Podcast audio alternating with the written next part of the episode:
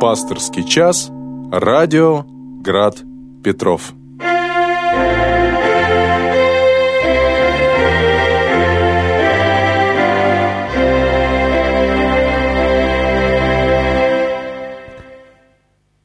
Здравствуйте, дорогие братья и сестры, уважаемые слушатели радио Град Петров.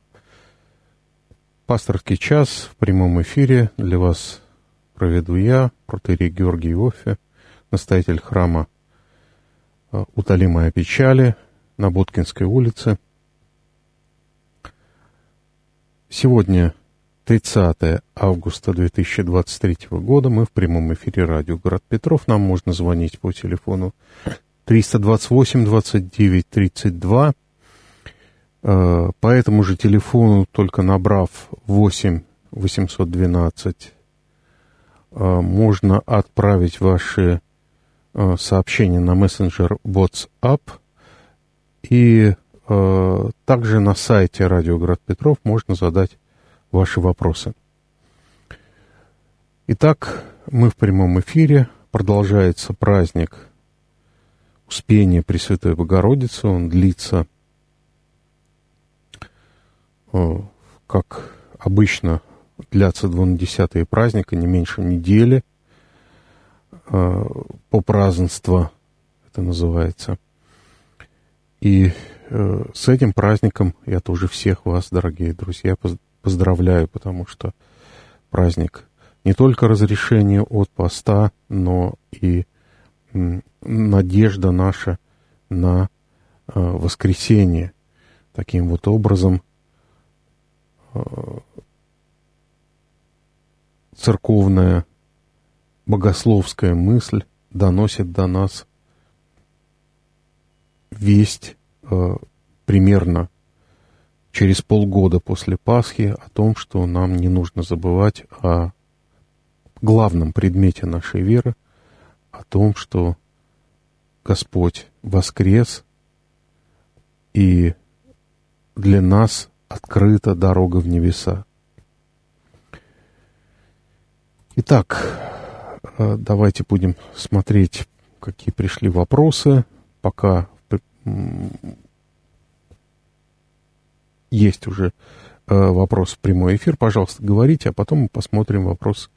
Здравствуйте, э, меня зовут Александр. Да. Э, вопрос связан с э, притчей о браке в Кане Галилейской. Очень часто ведутся дискуссии по этому вопросу и в церкви, и вне церкви, в быту. Хотелось бы узнать, э, вот как вы лично для себя какой урок нравственный э, выносите из этой притчи? Вот не просто констатировать, перехва... пере... как бы пересказывать этот сюжет, обычно так священники его и, трактуют, а какой-то урок, вот не просто так нам Господь дал слово свое для назидания. Будьте добры, вот так, ваше мнение. Э, спасибо, Александр. Я понял ваш вопрос, но это не притча, это знамение. Вот, э, собственно, именно этим словом обозначено в Евангелии от Иоанна это событие. А что такое знамение и чем оно отличается от чуда и чем оно отличается от притчи? Элемент притчи, элемент э, аллегории, оно может, конечно, нести, но знамение — это то, что э, манифестирует, как бы делает явным присутствие Бога в мире. Вот как раз брак в Кане Галилейской – это такая манифестация Спасителя как, собственно говоря, Спасителя, как Бога-человека.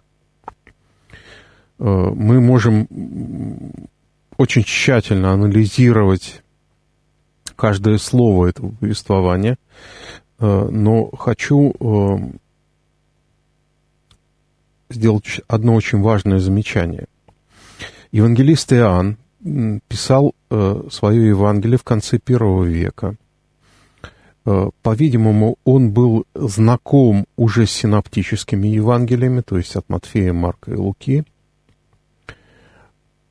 И, по-видимому, судя по всему, что называется, по всей библеистической современной литературе, он э, писал это не только для христиан в Эфесе, где он жил последние годы,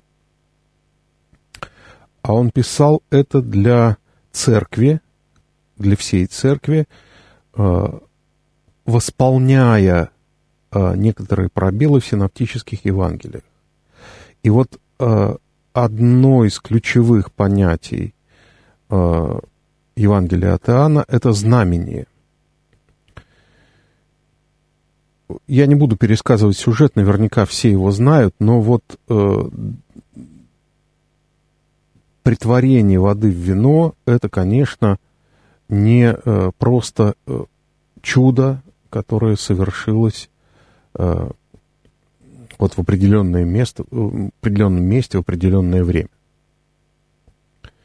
Оно связано с, со, всей после, со всем последующим земным служением Спасителя и, конечно, связано с его страстями – Посмотрите, Матерь Божия спрашивает его. Это, видимо, родственники были. Э, предание говорит нам, что э, женихом на этой свадьбе был апостол, э, будущий апостол Нафанаил или Варфоломей. Или Симон Канонит. Другие источники говорят об этом и чаще всего именно Симона Канонита э,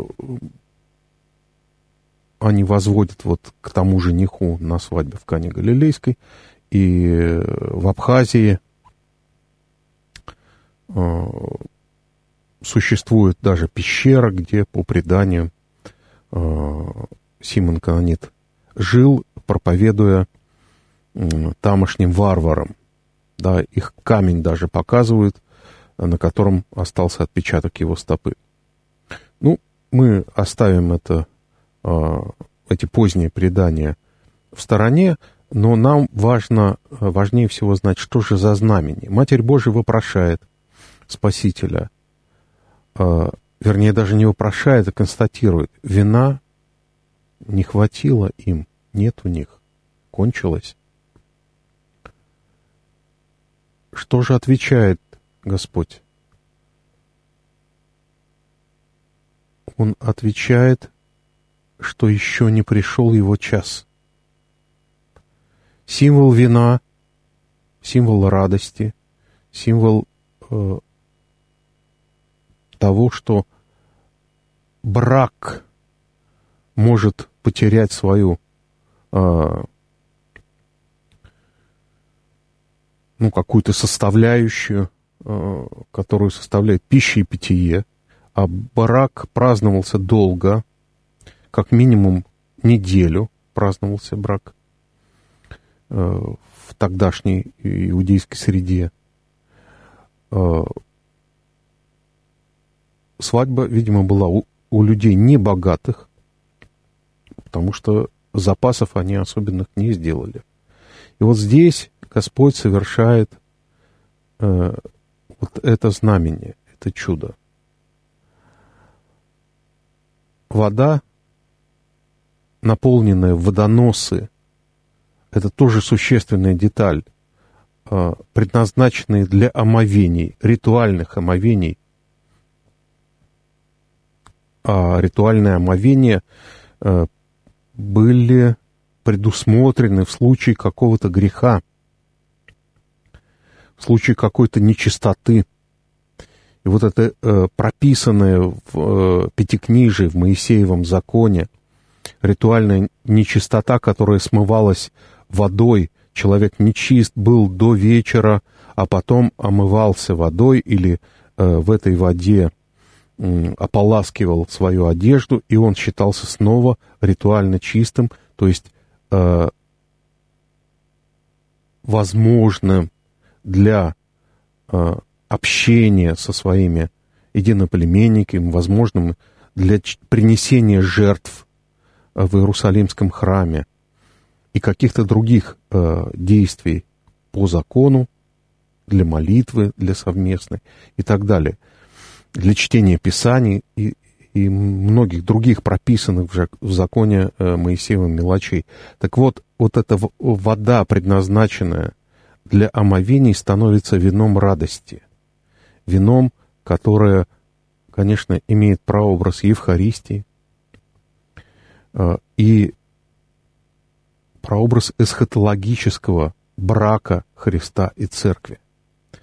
Ну и э, вот, то есть то многослойное повествование, которое нам не запросто расшифровать, не зная, э, собственно, тех ассоциаций, которые она вызывала э, в читателях э, первого, второго века, да, вот той среды, нам трудновато разобраться. Но мы знаем, что именно это повествование о знамени в Кане Галилейской читается в таинстве брака –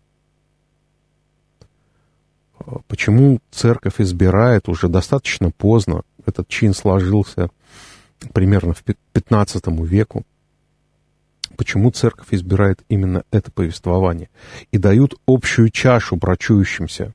Жениху и невесте подносят чашу общую, а, которую они а, во имя Пресвятой Троицы испевают совместно. Конечно, это образ Евхаристии, конечно, это образ Э, воспоминание этого знамени о крови, пролитой Спасителем на Голгофе, а, о том, что мы, соединяясь друг с другом э, в браке, муж с женой, они становятся сопричастными крестной жертве, о том, что благодать Божия, которая не сходит на э, вступающих в брак, она, благодать эта куплена для нас дорогой ценой. Вот эти аспекты христианского брака и понимания э, священного писания достаточно часто от нас ускользают, потому что мы, во-первых, э, недостаточно внимательно читаем само Писание и недостаточно внимательно относимся к толкованию. Ведь важен э, не, не просто э, знание текста, это первый этап нашего знакомства с Писанием, а важно понимать, насколько э, каждый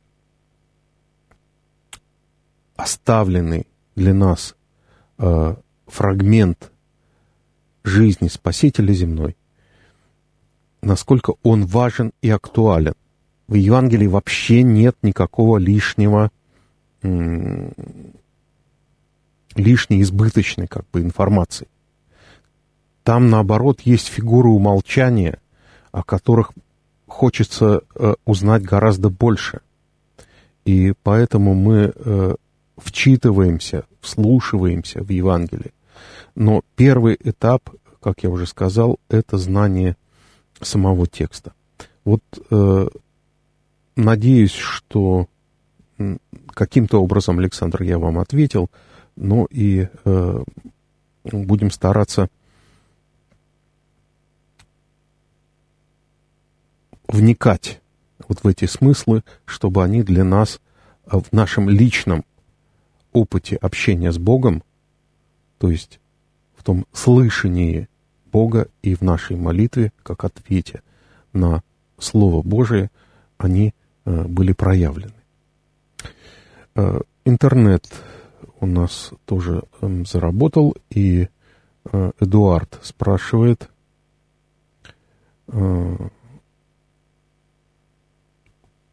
вернее, не спрашивает, а цитирует преподобного Ефрема Сирина,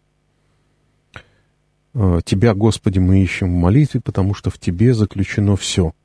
Тобою да обогатимся, потому что Ты богатство, не изменяющееся от перемен времени». Ну, с преподобным трудно не согласиться. Спаси Господь. А на сайте появляются вопросы тоже. Э, Станислав спрашивает, Э, э,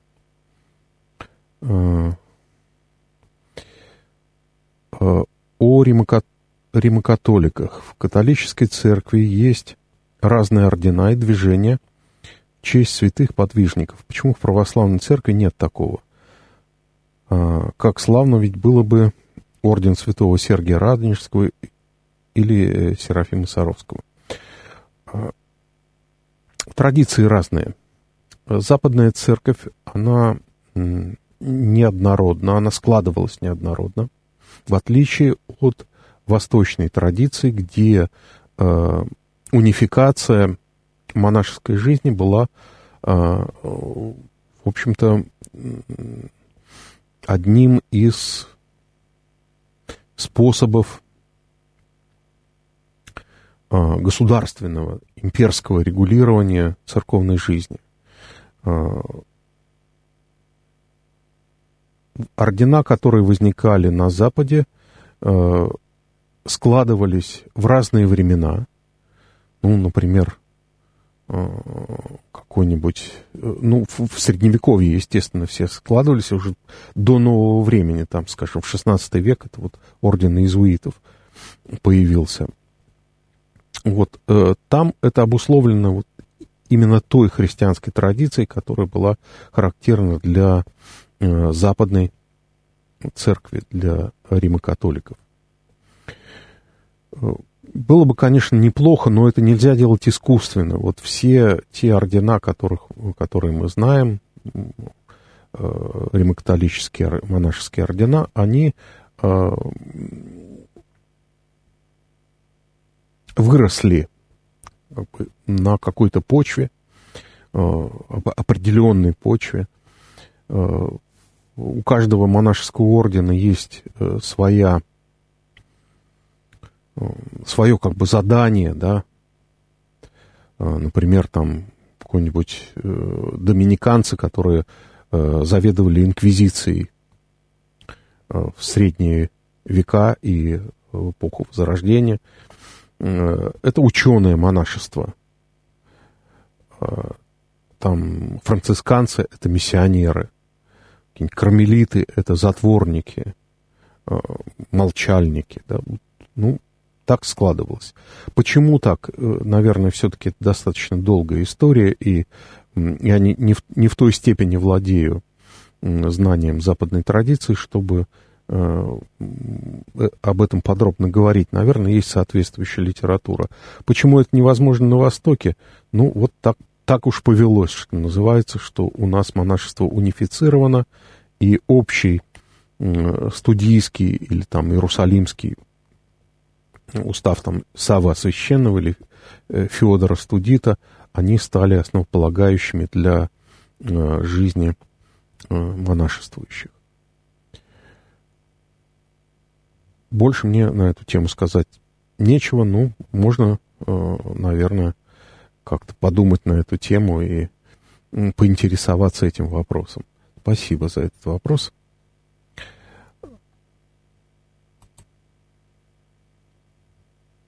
Еще у нас есть звонок, давайте примем его, а потом...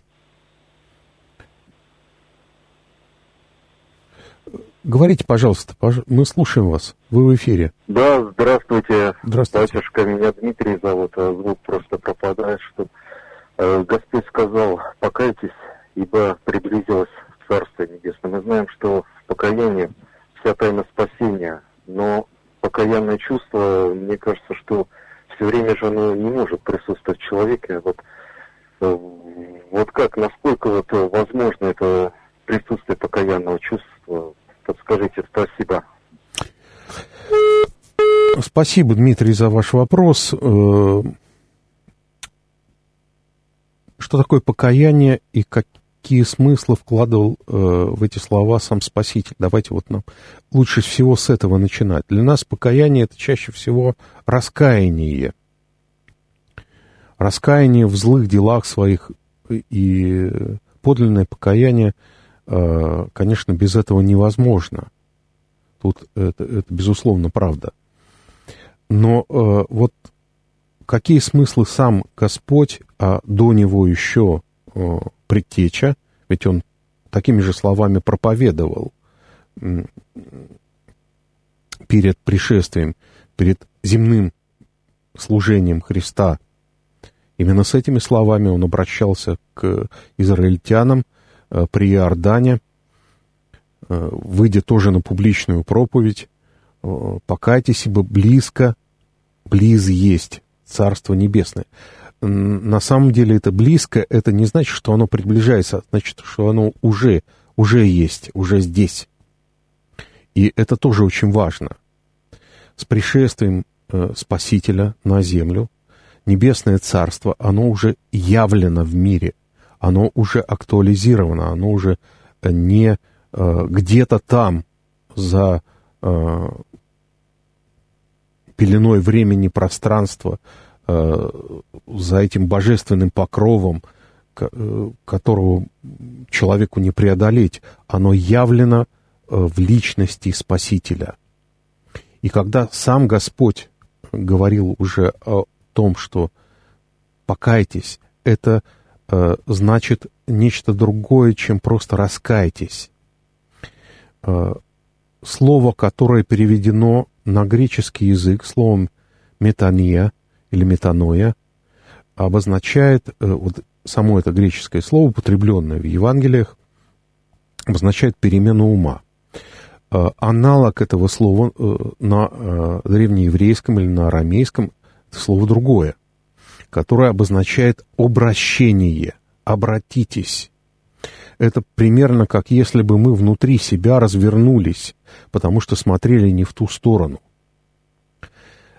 Смыслы совпадают, конечно, с, вот с этим греческим словом перемена ума. Вот мы обращаемся, потому что э, большую часть своего времени мы на Бога не смотрим. А вот когда мы взираем на Бога внутренним взором, э, взором созерцания, взором вот этого э, богомыслия, тогда происходит что-то с нами э, совсем новое. То есть мы перестаем а, смотреть на мир глазами самого этого мира. А, мы становимся как бы глазами Бога. Откуда мы знаем, а, как Господь смотрит на этот мир? У нас есть откровение, у нас есть Слово Божие, Слово пророческое, которое от имени Бога возвещено людям. И вот э, это Слово дает нам тот взгляд Бога на мир, как Творца, как промыслителя, как строителя этого мира, как спасителя этого мира. И вот тогда действительно начинает что-то меняться, если мы пытаемся в меру наших сил посмотреть на мир с точки зрения божественного откровения. И тогда это покаяние становится уже не просто Э, плачем о собственных грехах, а оно становится э, делом, которое мы совершаем в, это, в этом мире уже э, во славу Бога, по Слову Божию, по Его воле. И мы становимся проводниками этой Божьей воли в мире, да будет воля Твоя как на небе, так и на земле, читаем мы в Господней молитве каждый день. Вот в этом, наверное, смысл, главный смысл покаяния. Быть Божьей волей, исполнителем Божьей воли на земле. Спасибо. По поводу знамени еще э, э, замечание нашего э, слушателя. Знамение – знак присутствия военного подразделения на поле битвы – но где написано, что брак Кани Галилейской является знамением? В Евангелии от Иоанна написано. А, в синодальном переводе переведено как «чудо». Нет, там э, перевод не точен. Там именно употреблено слово «знамение». Вот почитайте там, например, другие переводы, например, Ксиана Безобразова, а, епископа, там более точно. Э, не чудо, именно знамение. Это очень важно. А присутствие военного подразделения на поле битвы, знамя, да, да. А мы воины Христовы. И вот сегодняшнее э, наше апостольское чтение из второго послания Коринфянам как раз и говорит, что наша брань не против плоти и крови. То есть мы боремся не с людьми, а вот с этими олицетворенным злом, с духами злобы поднебесных, э, с которыми, то есть по существу боремся с грехом.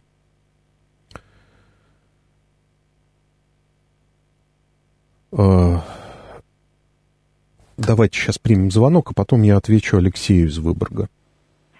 Пожалуйста, говорите. Да, батюшка, добрый вечер. Здравствуйте. Молитесь, пожалуйста, за болящего Сергия и страждущего. Помоги, Господи. Помоги, Господи. Спасибо большое. А, Алексей из Выборга спрашивает, как понять и как исполнить то, что называется иметь личные взаимоотношения с Господом Богом. А, без этого, я думаю, что никакая духовная жизнь невозможна. Ведь что мы называем духовной жизнью? Вот а в обыденности в нашей, вот то, что, так сказать, затвержено нами, ну, из какой-то нашей практики. Исполнение правила утреннего, вечернего, хождение в храм Божий, участие в таинствах. Если мы думаем, что этим духовная жизнь человека исчерпывается, мы глубоко ошибаемся и заблуждаемся. Без личных взаимоотношений с Богом а, все вот вышеперечисленное а, лишается смысла. А почему возможны личные отношения с Богом? Потому что Бог есть личность. Мало этого. Это понимали еще ветхозаветные люди, когда им было даровано откровение, когда они слышали Бога и общались с Ним. Избранные, не все. Остальные через ритуалы, через э, жертвоприношения, через э, молитву храмовую, личную. Это все было. И что нового принес Спаситель, Бог, ставший человеком? Мы теперь его знаем лично. Его личность описана. Вот если мы читаем Евангелие, читаем его часто, читаем его регулярно, пытаемся его понять, мы услышим живой голос Спасителя, увидим его как человека, не только как Бога, всеведущего, всемогущего, но как человека, который становится нам понятен. Мы ему сопереживаем, мы ему сострадаем, потому что, во-первых, он сам стал сопереживать и сострадать нам. И только тогда, когда мы поймем, что через Христа и во Христе мы общаемся лично с Господом Богом, когда мы услышим или попытаемся услышать Его голос, звучащий в божественном откровении, и попытаемся нашей собственной молитвой что-то Ему ответить, вот тогда эти личные взаимоотношения и возникнут. Это не значит, что нам нужно иметь какие-то видения, э, что нам нужно повсюду искать знаки. Господь очень тихо говорит. В Откровении Иоанна Богослова говорится, «Вот я стою у дверей и стучу». Как бы нам услышать этот тихий призыв Бога. Для этого нужно утихнуть. Для этого нужно э, вот как, обрести какую-то внутреннюю тишину. А как мы ее можем обрести в мире, где все гремит, э, жужжит и кричит? Только когда мы сосредоточенно и внимательно будем вслушиваться Слово Божие. Я считаю, что Слово Божие – это ключ для каждого из нас к личному общению с Богом. Все ли могут читать Слово Божие? Сейчас могут его читать все. Если кто-то, кому-то трудно его читать, оно все время э, звучит по радио, даже на некоторых телевизионных каналах. Оно этим Словом Божиим пронизан, пронизана культура, вся европейская культура – это христианская культура. Этим Словом Божиим пронизана литература, которую мы читаем. Э, и наша отечественная, и зарубежная. Мы найдем отзвуки этого Слова Божьего даже в природе, потому что мы осведомлены о творении. И апостол Павел, послание к римлянам в первой самой главе, пишет, что даже язычники могут познать Бога, не знающие откровения, потому что есть откровение естественное, откровение природы, этого удивительного мира, который вокруг нас и который мы, созерцая, можем прикоснуться тоже к тайне творения. Поэтому вот, вот это личное общение и начинается с внимательности нашей, с нашей внутренней тишины. И вот тогда э, оно начнется, и тогда Господь откроется нам в этой нашей собственной внутренней тишине. Митрополит Антоний Блум, митрополит Антоний Сурожский, э, он и советует, прежде чем читать молитвенное правило, чтобы не бубнить его, чтобы оно не было просто формальным произнесением некоторых слов, э, которые мы не всегда даже понимаем, а вот утихнуть, подождать, пока придет вот эта внутренняя сосредоточенность и тишина, дать улечься волнению наших мыслей, и тогда вот это личное наше общение с Богом начнется из этой тишины. И тогда уже произнесенные нами слова будут ответом на этот Божий мир, который посетил нашу душу.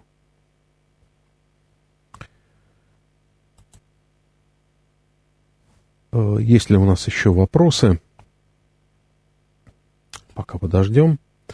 Э, будут ли звонки? Будут ли э, вопросы в интернете? Напомню еще раз, дорогие друзья, можно звонить в эфир 328 29 32 по этому же телефону только 8 812 и можно найти в мессенджере WhatsApp телефон э, радио Град Петров и э, написать туда. Можно задать э, вопросы на сайте радио Град Петров, вопросы в пасторский час.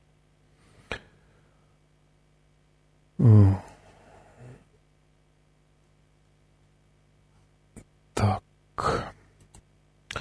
А вот вопрос, который, видимо, задали несколько раньше, чем началась передача но задали сегодня, поэтому я попробую Марии из Санкт-Петербурга что-то ответить. А, в нашем городе стало заметно много приезжих из южных республик. Это вызывает у некоторых горожан, даже среди православных, некоторое смущение и даже э, возмущение. Наверное, Мария все-таки пишет про себя. Расскажите, пожалуйста, рассматривает ли церковь эти группы населения как среду для миссионерской деятельности? Какая ведется в этом направлении работа, если свидетельство об обращении приезжих мусульман ко Христу?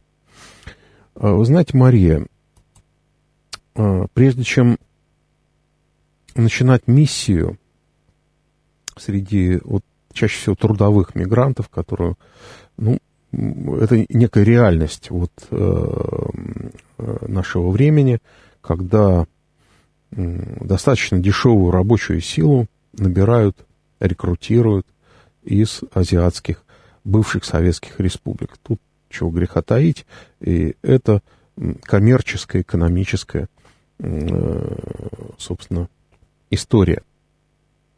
Как э, нам, э, православным людям, на это реагировать? Во-первых, очень спокойно. Ни в коем случае не затевать каких-то возмущений, да. Понятное дело, что люди приезжают с совершенно другой культурой, с другим менталитетом. Надо постараться их понять. Как можно понять человека, если с ним не общаемся? Как можно понять им нашу культуру, если мы ее не преподаем? Дети, которые э, рождаются и становятся уже гражданами России, э, у этих выходцев из Азии, из Средней Азии или там, из Дальнего Востока, они уже граждане России, и они э, учатся в наших школах, и им уже какие-то основы религиозных знаний преподают. И эти дети уже, конечно, гораздо лучше адаптируются. В среде мигрантов прежде всего нужно выстроить добрососедские отношения, доброжелательные и э, неконфликтные. Вот это уже зависит от каждого человека и, и в том числе э, от человека, тем более, вернее, не в том числе, а тем более от человека верующего. А какие программы на этот счет, я не знаю. Мы, я когда трудился в нес послушание в миссионерском отделе, я предлагал и в синодальный отдел какие-то программы на эту тему. Э, выпуск определенного брошюр, которые бы знакомили мигрантов с э, основами православной культуры. Э, ну, вот особенных подвижек в этом смысле э, не наблюдал, хотя достаточно давно предлагались эти программы. Может быть, сейчас что-то изменилось, но я уже сейчас э, не несу этого послушания. А если случаи обращения есть, есть, они известны. А, они не афишируются, они не Э, о них не трубят э, там, с телеэкранов или по радио. Нет, но эти случаи есть. Поэтому вот я надеюсь, я ответил вам, Мария, на ваш вопрос. Так, нет у нас пока звонков. Нет у нас пока вопросов на сайте Радиоград Петров. Нет пока вопросов новых по WhatsApp. А,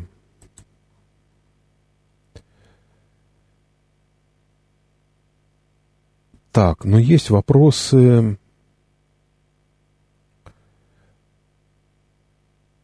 В YouTube-трансляции, я забыл об этом сказать, что еще YouTube-трансляция идет. И несколько человек смотрят ее. А, Олег спрашивает, Э, что было притворено в жизнь из решений собора 1917-1918 года, и что благополучно забыли или еще э, не время. А, вы знаете, только одно решение собора о восстановлении патриаршества практически воплотилось. Большинство тех вопросов и тех решений, которые были поставлены, которые принимались собором 1917-18 годов, а, из-за той ситуации, в которой оказалась русская церковь, они не были реализованы а, совсем. В связи, с, конечно, с э, той политической ситуацией, которая возникла, в связи с тем, что э, э, церковь оказалась абсолютно подавлена государственной властью и практически не изведена до уровня э, исполнителей э, обрядовых форм, каких-то проповедовать было вовсе запрещено. То есть причины, конечно, объективные – Почему это не реализовано сейчас, ну, трудно тоже сказать. что значит время или не время? Время, оно всегда разное. Оно всегда зависит от решения тех или иных конкретных людей. Некоторые решения собора вот, по поводу организации приходской жизни, сейчас они начинают как-то, ну не сверху, а снизу именно становиться актуальными. Но я думаю, что все-таки эм, вопросы э, о соборе нужно задать специалисту по э, церковной истории. Я думаю, что отец Георгий Митрофанов, который неоднократно в эфире радио «Град Петров» на эти темы рассуждал, гораздо более компетентно и внятно ответит на ваш вопрос, Олег. Э, от вас несколько вопросов. Давайте вот э, у нас есть вопрос в прямой эфир, мы его примем, потом я попробую ответить на ваши вопросы. Говорите, пожалуйста, вы в эфире. Здравствуйте, вы в эфире. Алло.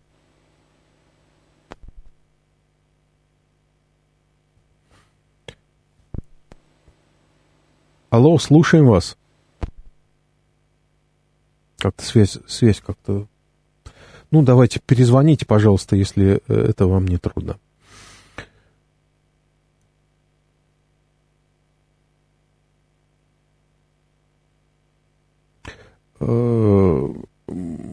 Олег еще пишет нам, отец Александр Мень говорит, что первое чудо Христа произошло именно на браке, чтобы показать, что он принес полноту жизни. Ну, трудно с этим спорить. А, э, один из аспектов этого знамения, этого чуда, это тоже, конечно, связан с э, тем, что Богом благословлен христианский брак. Вообще брак как таковой. А, это подтверждено а, райское благословение, которое дано еще до грехопадения. Э, о соединении мужа и жены. У нас э, наконец-то звонок. Пожалуйста, говорите. Здравствуйте, отец Георгий. Здравствуйте. Знаете, я вот хочу сказать, что вот по поводу чтения Евангелия и апостолов. Вы знаете, я привыкла, я уже раньше читала, вот, я уже как бы давно это, мне уже возраст, вот, но я многое чего не понимала. Это, конечно, как вот и все, да, что-то там не всегда ясно. Но сейчас я слушаю вот по радио Вера, по, по Град Петров, отрывки просто. И мне очень нравится, я к этому привыкла. Но я и сама, бывает, открываю тоже Евангелие. Вот. И с объяснениями священник очень хорошо все это объясняет. Но это, наверное, лучше, чем читать и бездумно там голова за головой, и лучше прослушать вот так, да? Как вы считаете? Я считаю, что нужно делать и то, и другое. И э, э, знание текста самого, оно тоже очень важно. Пусть это будет не самый совершенный перевод, синодальный перевод, но он, э, перевод уже, этому переводу уже 150 лет. Э, но есть и другие переводы, но и даже если вот это вот массово опубликованное писаниях э, синодальный перевод, его хорошо знать, хорошо, чтобы ориентироваться и не только в самом евангельском тексте, но и в тексте всего Нового Завета, в тексте апостольских посланий, книг деяний. Э, то есть если мы будем представлять вот тот священный текст, а мы считаем его священным,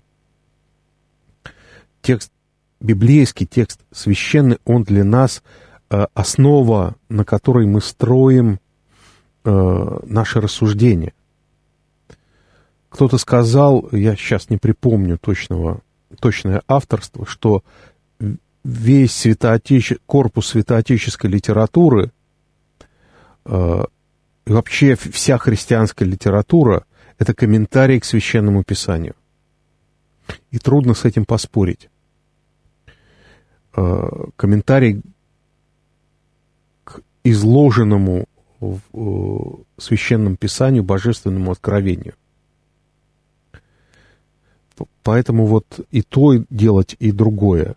И будет вам благо, и будете не только назидаться, а, но и эм, вспоминая слова божественного откровения, э, вы прикоснетесь к тайне, к тайне вот этого Бога общения. А выше этого, наверное, в земной жизни нет ничего. Спасибо.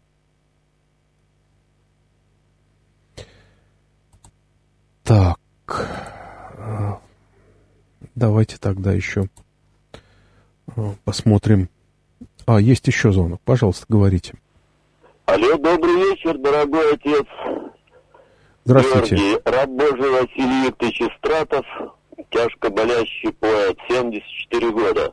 Вопрос такой, просьба помолиться о мне и болящий сын Михаил тоже страдает. Вот. Вопрос такой. В поселке Вывица образовалась раскольническая группа. Возглавляет ее бывший игумен Роман Загребнев, извергнутый из сана и не имеющий права совершать богослужение. И в его сообщество попала моя жена и стала совершенно невменяемой.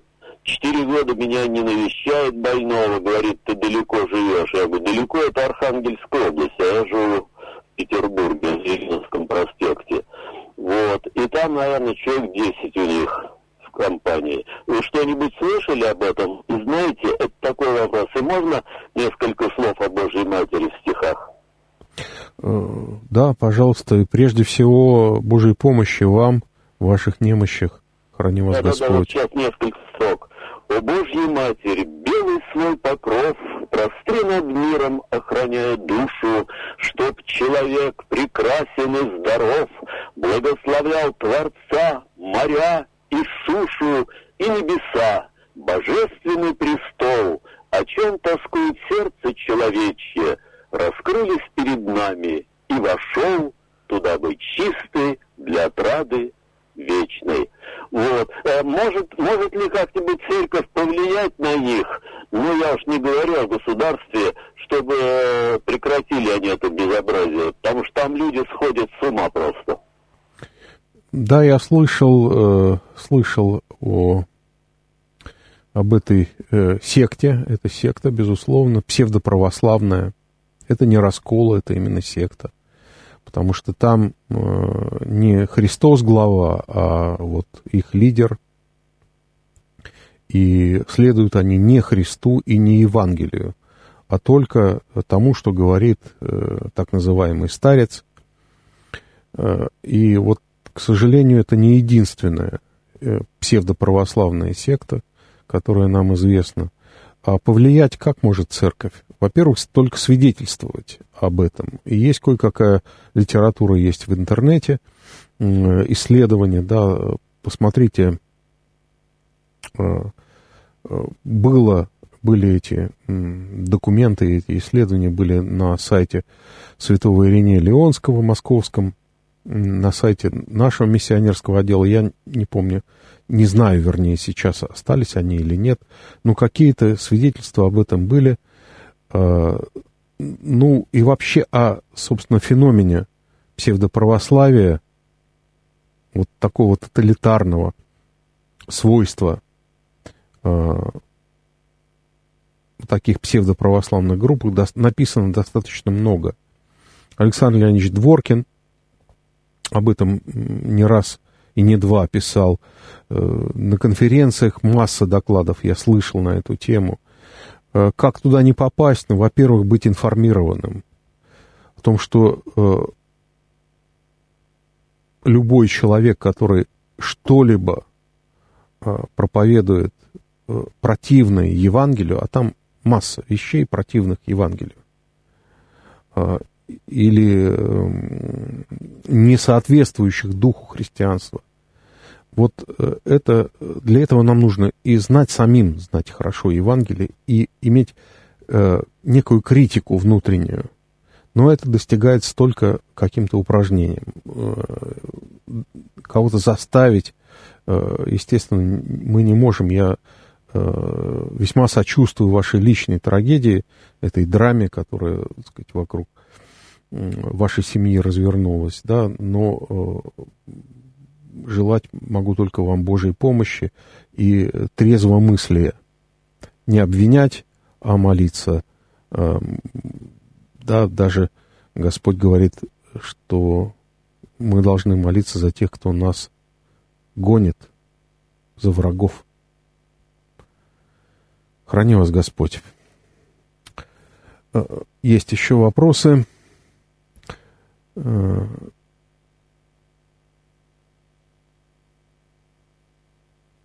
Олег, снова Олег, э, единственное Евангелие слова матери, как раз о знамени в Кане Галилейской, нет, не единственное, что он вам э, скажет, то делайте, сказано э, Матери Божией слугам,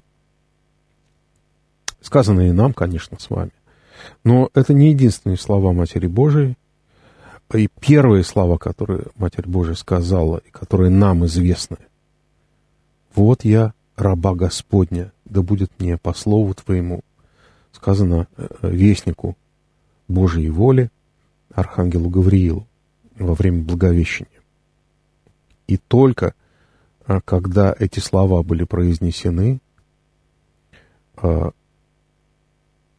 Боговоплощение смогло состояться. Без этих слов Матери Божией Боговоплощение не могло состояться. Только доброй ее личной волей, согласием, тогда Дух Святой нашел на нее, и она зачала э, в чреве Спасителя. Но сказано еще другие слова о Матери Божией. Уже не ее слова, а о ней говорит чаще всего евангелист Лука, что Мария слагала все слова эти в сердце своем – то есть все слова о Спасителе, все слова Спасителя она слагала в сердце своем. И нам это трудно э, э, представить, потому что и апостолы, и первые Христовы ученики, да и вообще все, э, э, кто жил во время Спасителя, книжности научены были только со слуха. Э, книгу было иметь э, отнюдь не как сейчас. Мы пошли э, в магазин и купили. Или скачали из интернета и читаем на электронном носителе. Книги были чрезвычайно дороги. И все книги, в том числе книги священные, библейские, учили со слуха. И вот э, слова о том, что Мария запоминала, слагалась в сердце своем, слова Спаситель, это значит, что она их просто запоминала. И они становились в ней живыми, то есть руководством к действию. То есть слова — это не просто память, э, как вот на флешку мы что-то записали, потом воспроизвели. Это не механическое воспроизведение, это претворение слова в дело. Вот это очень важный момент, когда Слово Божие для нас становится руководством к нашей жизни. Только тогда мы реально можем называться христианами, когда мы исполняем Слово Божие, когда не просто его слышим, когда не просто его читаем, а когда мы его начинаем исполнять. В самых простых бытовых мелочах. Не раздражаться на близких, не э, ругаться в ответ, когда кто-то нас, может быть, злым словом огорчит. То есть вот из таких мелочей, из ежедневных, составляется, собственно, э, вся наша жизнь. И все, что мы пытаемся как христиане делать в этом мире. Так, нет пока у нас звонков, но есть Э, просьба о молитве за тяжко болящую Елену и тяжко болящую Маргариту. Помоги, Господи. И я попрошу тоже вас помолиться о болящем Михаиле, болящей Анне, болящей Маргарите, болящем Дмитрии. Эти люди действительно нуждаются э, в вашей молитве, и э, если мы просто воздохнем о каждом, э, кто просит у нас помолиться о близком человеке, я думаю, что и это маленькое воздыхание будет Богом услышано. Звонок нет. Тогда поговорим о сегодняшнем священном писании. У нас остается совсем немного времени, буквально три минуты. Тогда, э, наверное, мы подробные разборы не будем производить, а у нас остается вот эти небольшое, небольшое время, которое мы поговорим о празднике Успения.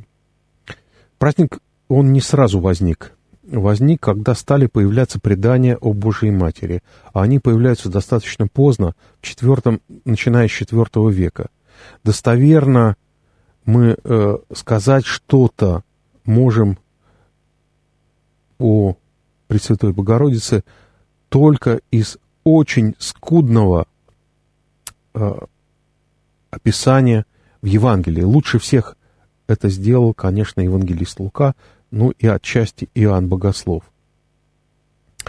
Э, а традиция праздновать Успение Божьей Матери установилась примерно э, в VI веке. Вот исторические сведения э, э, документальные говорят нам о императоре Маврикии, который э, в VI веке издал эдикт, в котором установил дату празднования Успения на 15 августа. Мы и празднуем 15 августа по юлианскому календарю, который был тогда принят.